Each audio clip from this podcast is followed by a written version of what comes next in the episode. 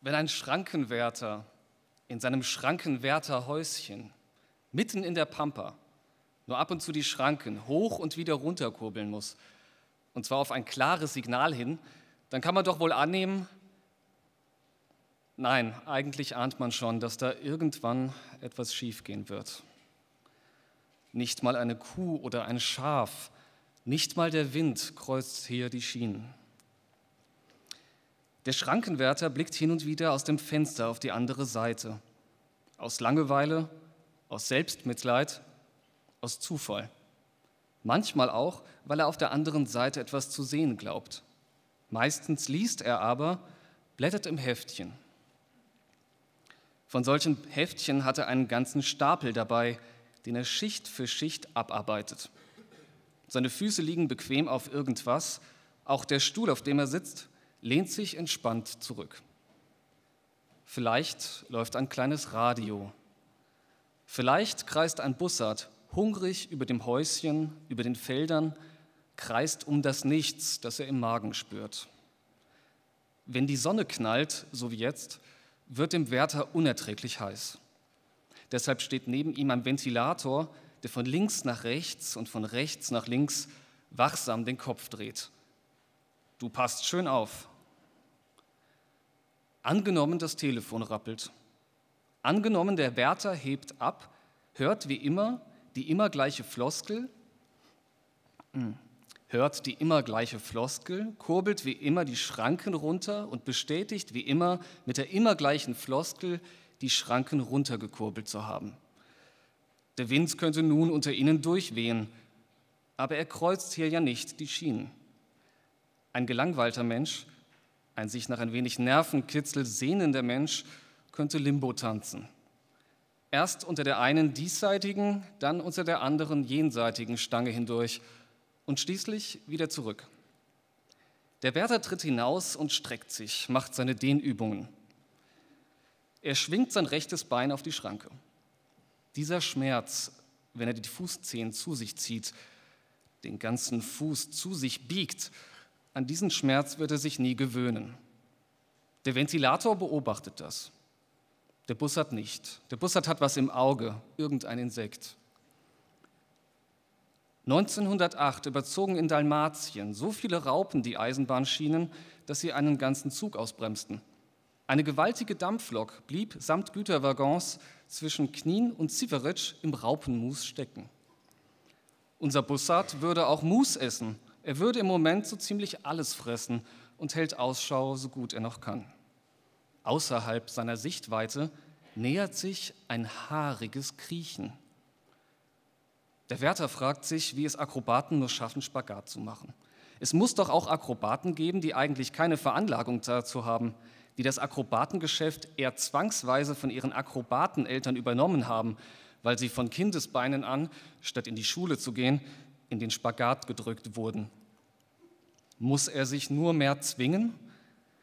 Er hat mal einen Porno gesehen, in dem sich die Frau wie eine Schlangenfrau im Zirkus verdrehte und in den merkwürdigsten Positionen penetriert wurde.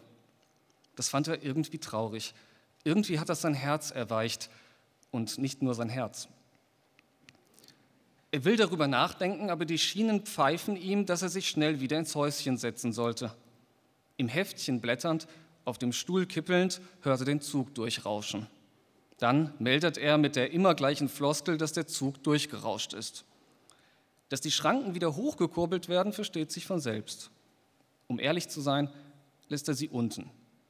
Um ganz ehrlich zu sein, hatte sie schon vor Stunden gleich nach Dienstantritt runtergekurbelt und unten gelassen, weil er wie alle denkenden Menschen seine Kräfte gern einspart. Es könnte jetzt ein Traktor kommen oder das haarige Kriechen könnte sich im Gleisbett vorbeischieben.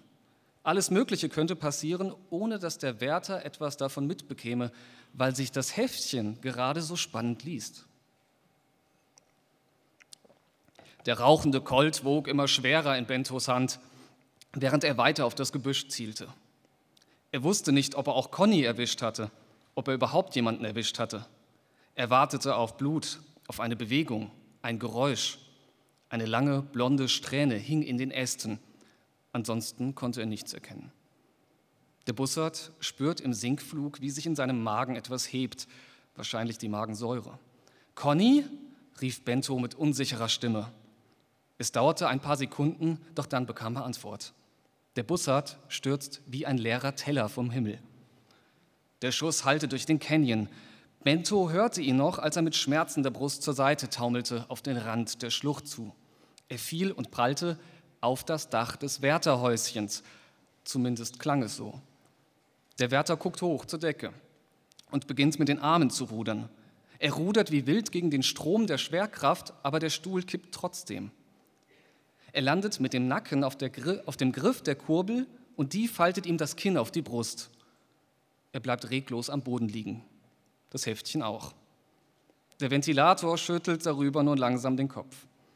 Das kleine Radio, das vielleicht läuft, läuft jetzt vielleicht weiter und spielt zu unserer Unterhaltung ein passendes oder unpassendes Lied. Vielleicht benachrichtigt es uns auch über die Mindestzahl an Toten andernorts, denn andernorts passiert ja immer etwas noch Schlimmeres. Draußen vor den Schranken kommt ein Auto zum Stehen. Der Motor wird ausgestellt. Seine Schallwellen fliegen ringsum davon, ins Erdreich und übers Feld und zum Himmel, bis kein Ohr sie mehr hören kann bis sie sich so weit zerstreut haben, dass sie überhaupt keine Wellen mehr sind, sondern etwas, das sich nur mit Hilfe feinster Messgeräte registrieren, nein, eigentlich nicht mal mehr registrieren, sondern bloß noch erahnen lässt durch quantenphysikalische Berechnungen. Die Fahrerin steigt aus. Eine Dame mit einem gewissen Äußeren. Mit gerecktem Hals geht sie auf das Häuschen zu und hat noch gar nicht richtig durchs Fenster geguckt, als sie schon wieder umkehrt und schimpft. Die anderen Insassen steigen aus, drei Frauen, die auch ein Aussehen haben und ein Kind von ungewissem Alter und Geschlecht. Alle schauen um sich, aber nur das Kind schaut geduldig. Es ist auf Augenhöhe mit der Schranke und bewundert deren rot-weiße Streifen. Eine Zuckerstange, denkt es. Die Fahrerin zeigt auf den Ventilator, als wäre der an allem schuld, und er schüttelt so energisch den Kopf, als wäre es tatsächlich. Auf einmal rappelt im Häuschen das Telefon. Der Wärter erhebt sich wie aus dem Grab. Er rappelt sich auf, um abzuheben, und die Frauen applaudieren ihm. Guten Morgen, rufen sie mehrmals. Doch er ist ziemlich durcheinander und ganz mit dem Hörer und der Kurbel und dem Heftchen beschäftigt. Wo ist es denn? fragt er sich mit Blick auf den Boden und kurbelt, ohne nachzudenken. Ja, er kurbelt die Schranken tatsächlich hoch. Sie wirken auf das Kind wie zwei zittrig schwache Finger, zwei Zuckerstangenfinger die sich gleichzeitig aufrichten und in entgegengesetzte Himmelsrichtungen zeigen. Links hinauf und rechts hinauf, immer weiter hinauf. Joshua, komm, wir fahren weiter. Bento hört ihn noch. Bento hörte ihn noch, als er mit schmerzender Brust zur Seite taumelte auf den Rand der Schlucht zu. Er ließ die Waffe fallen und hielt sich im letzten Moment am Fels fest. Sheffield kam hinter dem Gebüsch hervor, in einer Hand den Revolver, mit der anderen zog er Conny hinter sich her.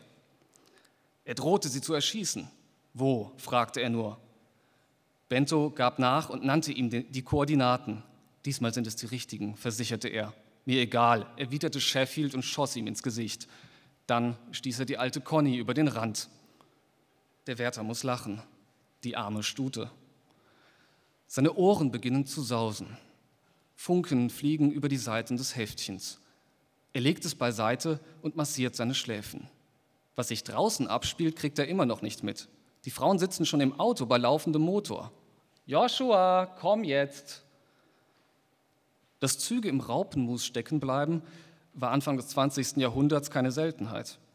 Jedenfalls nicht auf der Strecke zwischen Knien und Siveritsch, wo, sie, wo sich alljährlich im Juni der Morgengüterzug Nummer 71 verspätete, weil seine Räder bei leichtem Anstieg auf den zerquetschten Larven eines Nachtfalters durchdrehten. Genau gesagt waren es die Larven des Schwammspinners Lymantria dispar, die da auf den von der Morgensonne erwärmten Schienen entlang krochen, in einem über 100 Meter langen, wurstartigen Chaos, wie es der österreichische Eisenbahnbeamte und Schmetterlingskundler Hermann Stauder nannte. Joshua hätte jetzt wirklich gern eine Zuckerstange. Er hat noch nie eine gegessen. Er kennt sie nur aus Zeichentrickfilmen. Sie sehen wie kleine Spazierstücke aus – er hätte jetzt wirklich gern eine Zuckerstange als Spazierstock. Mit der könnte er spazieren gehen und ab und zu am Griff lecken.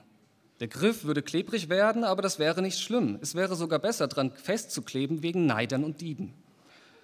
Seine Freunde dürften probieren, seine Mutter auch, alle netten Leute, aber Sascha auf keinen Fall. Wenn der mit seiner Dreckszunge zu nahe kommt, dann kriegt er eins mit dem Stock. Hey!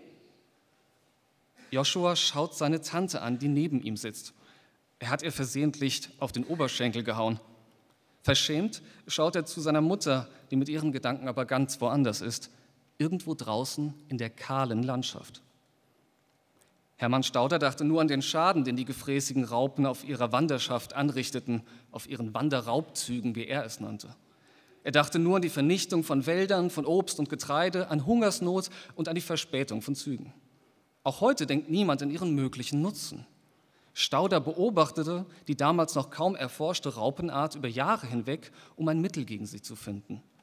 Er sammelte tausende Exemplare, lebende wie tote, und untersuchte sie auf Parasiten. Doch sie waren von nichts befallen und schienen auch nicht an den typischen Raupenkrankheiten wie Flacherie oder Schlafsucht zu leiden.